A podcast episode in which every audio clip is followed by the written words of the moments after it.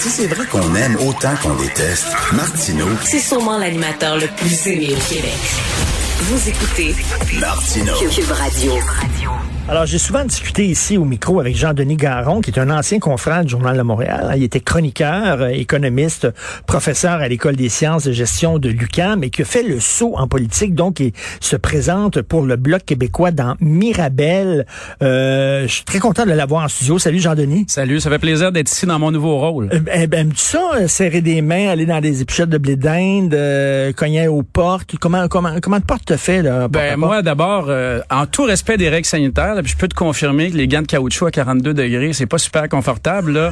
On est rendu à presque en une semaine euh, 300 portes. Moi, je suis dans euh, Mirabel, c'est un comté. Écoute, Richard, c'est grand comme l'île de Montréal. Donc, j'ai déjà fait euh, près de 2000 kilomètres en moins de deux semaines de campagne. T'aimes ça, ding dong? Puis, euh, Bonjour, je me présente, Jean-Denis Garon. Ben Comment tu sais, euh, ben tu sais, euh, tu sais, puis euh, on, on- est là pour les bonnes raisons, puis les gens sont réceptifs. Tu sais, c'est sûr que entre nous là, l'élection était déclenchée en plein été. Je n'ai pas besoin de m'épancher là-dessus, tu sais ce qu'on en pense. Puis ça paraît, les gens nous en parlent. Tu sais, le, le défi qu'on a, c'est que les gens sont en piscine en arrière. Puis les gens arrivent, puis là, on cogne aux portes, puis ils nous disent qu'est-ce que vous faites là? Puis on est obligé de leur dire, on veut pas être là plus que vous, mais on vient à votre rencontre, puis on parle de notre programme. La réception est bonne. La réception est bonne. Les gens sont gentils, puis les gens comprennent que c'est pas de notre faute si en plein été on on, on s'impose oui. dans leurs vacances. Écoute, j'ai une question, j'ai une question. euh, je suis souverainiste, tout le monde le sait, euh, mais j'ai Justin Trudeau pour m'en confesser. Je me réveille à 3 heures du matin. Je, je trouve qu'il, je trouve qu'il représente une véritable menace pour le Québec.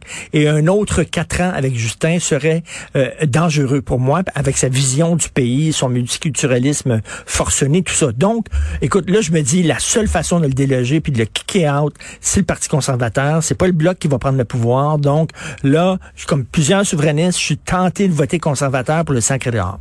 Alors, pourquoi je voterais Bloc, un parti qui est dans les estrades, qui est pas, qui est pas sa patinoire, qui joue pas, qui est dans les estrades puis qui chiale?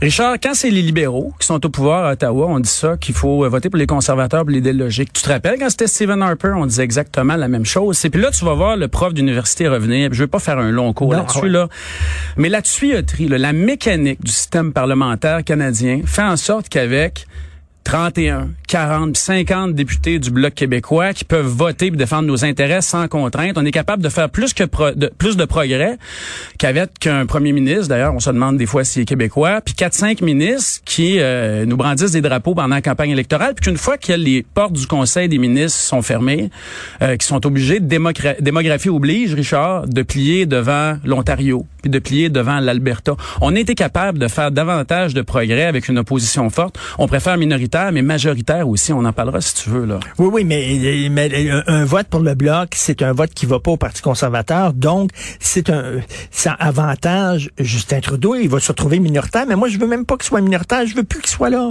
Je veux pas qu'il soit là. Pas Oui. tout.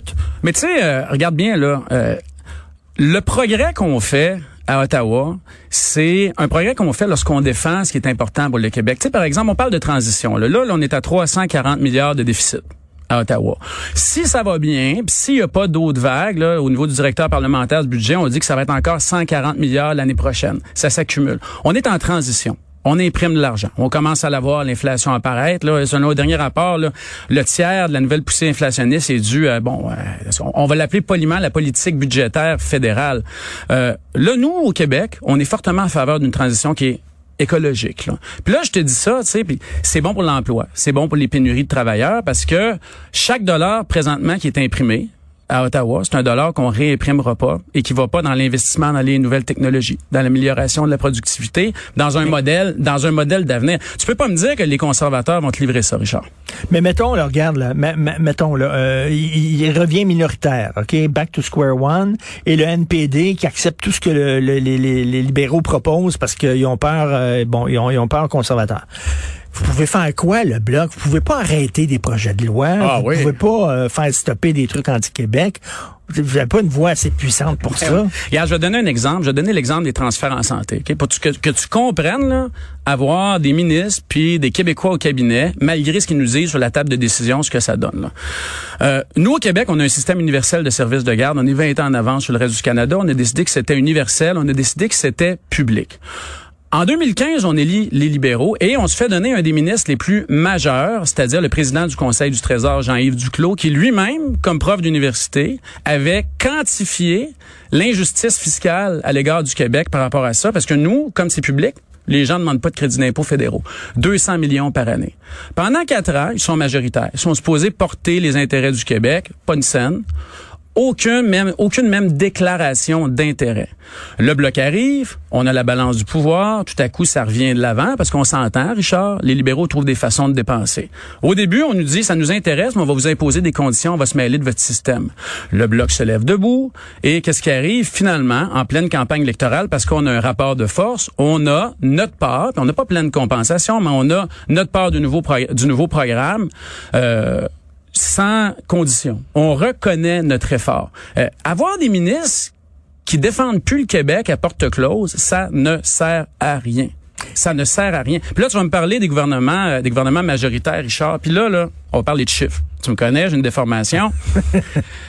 La réalité du Québec puis du Canada, peu importe ce qu'on nous dit, c'est que les gouvernements, ils sont choisis en Ontario.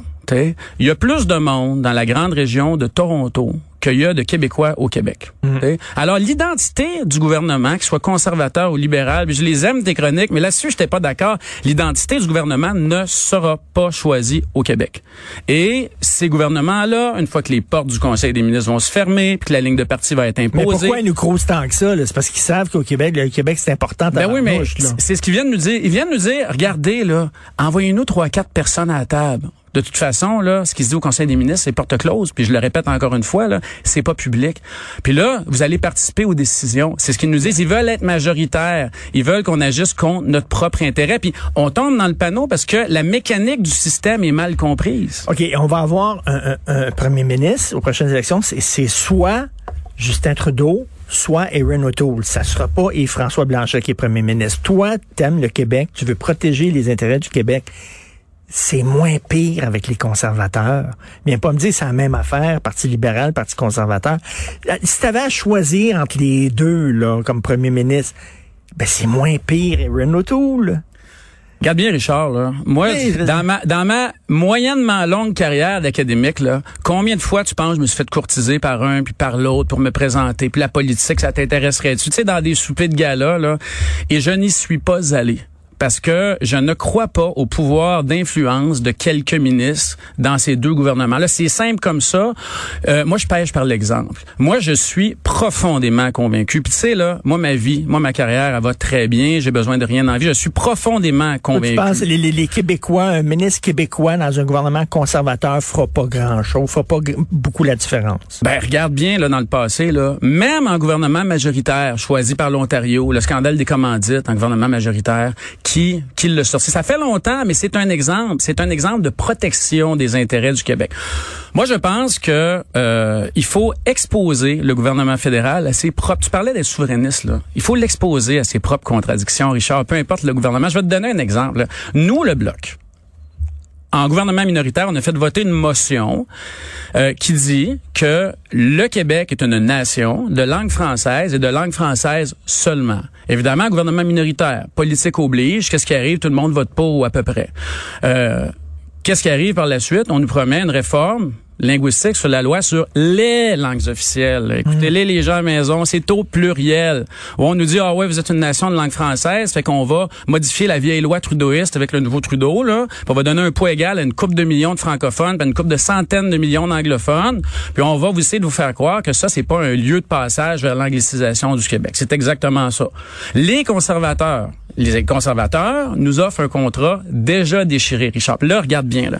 Des faits, des faits, des faits. Moi, j'ai toujours été attaché aux faits. Rapport n'est pas unique. On l'a présenté, le projet de loi. Les conservateurs ont voté contre. Les conservateurs l'ont tué. Alors, les conservateurs nous disent, oui, mais il y avait une clause qui faisait pas notre affaire. Puis, ils se fient sur le fait que les Québécois sont pas assez intelligents pour comprendre. Puis moi, j'y crois à l'intelligence des Québécois. Ils disent, on est contre le fait que le projet de loi permette au Québec d'échanger des informations fiscales avec le reste du monde. Mais c'est nécessaire, ça, pour appliquer le rapport d'impôt unique. Puis là, ils viennent nous donner un contrat déchiré d'avance, là, où ils nous disent, euh, on vous offre la même chose, sans le droit du Québec, nécessairement, d'échanger ces informations fiscales-là. Mais ils nous offrent un rapport d'impôt unique à des conditions que Québec va pas accepter. Puis après ça, ils vont nous dire que c'est de notre faute, Richard. C'est des faits, ça. C'est pas moi qui les invente. Ce que tu dois, ce que tu dis aux Québécois, c'est soyez pas naïfs. Là. Si Cruz, parce qu'il a besoin de vos votes, puis une fois que tu es rentré dans le magasin, à l'extérieur, tu regardes la vitrine, ça a l'air de Old Renfrew, mais quand tu rentres en dedans, c'est de Lorama. Tu sais, les contradictions du fédéralisme sont clairement, clairement, clairement exposées. Regarde, là, au moment où je rentrais ici en studio, Justin Trudeau, là, Justin Trudeau annonce qu'il veut lui-même embaucher des médecins puis des professionnels de la santé. Nous, dans notre plateforme, on demande un retrait des programmes fédéraux d'incompétence du Québec sans compensation financière. On est clair puis on le demande. Mais écoute, quand même, le, combat pour la souveraineté, c'est au Québec, ça se joue. Vous jouez sa mauvaise partie, mais c'est pas à Ottawa. Puis il me semble, si j'étais souverainiste, je dirais, mais pourquoi j'irais siéger à un Parlement dont je ne reconnais pas la légitimité? Ben oui, mais je fais là? Ben oui, mais c'est un Parlement qui est à bien des égards étrangers. Si nous, on n'est pas là, si nous, on n'est pas là, comment on va se défendre? Ça, Richard, ça s'appelle la pédagogie par l'exemple. On nous dit qu'on est une nation, on vote la loi 21, qui a été jugée, euh, une clause en obstant ou pas, constitutionnelle par les tribunaux. Puis après, avec des fonds publics via l'Université d'Ottawa, à, à l'égard de laquelle je suis sûr que tu as beaucoup de sympathie ces jours-ci, on conteste la loi du Québec, on dit qu'on est une nation. C'est la pédagogie par l'exemple. Le Bloc québécois, c'est la pédagogie par les faits et par l'exemple. Tu un bon pédagogue, je te reconnais quand même. Là. Écoute, on se reparlera euh, tiens, à la fin de la campagne. Euh, d'ailleurs, tu regrettes pas ton, ton, ton choix. Hein? Ben, peut-être lancé en politique du tout. On peut changer. T'étais un sacré bon chroniqueur et un bon analyste. Ben, tu sais, on peut changer d'employeur, mais on change pas de vocation. on sent, OK.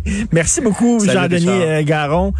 puis bonne chance, bonne campagne. Et ce que tu me dis, ben regarde, ça va rentrer dans la machine, puis je verrai. J'ai pas pris ma décision encore. J'attends la chronique, je te lis. J'ai pas pris ma décision encore, je réfléchis. Merci Jean-Denis Garon. Euh, j'aimerais saluer bien sûr toute l'équipe. Maude Boutet, merci beaucoup pour la recherche. Maude, merci Florence Lamoureux.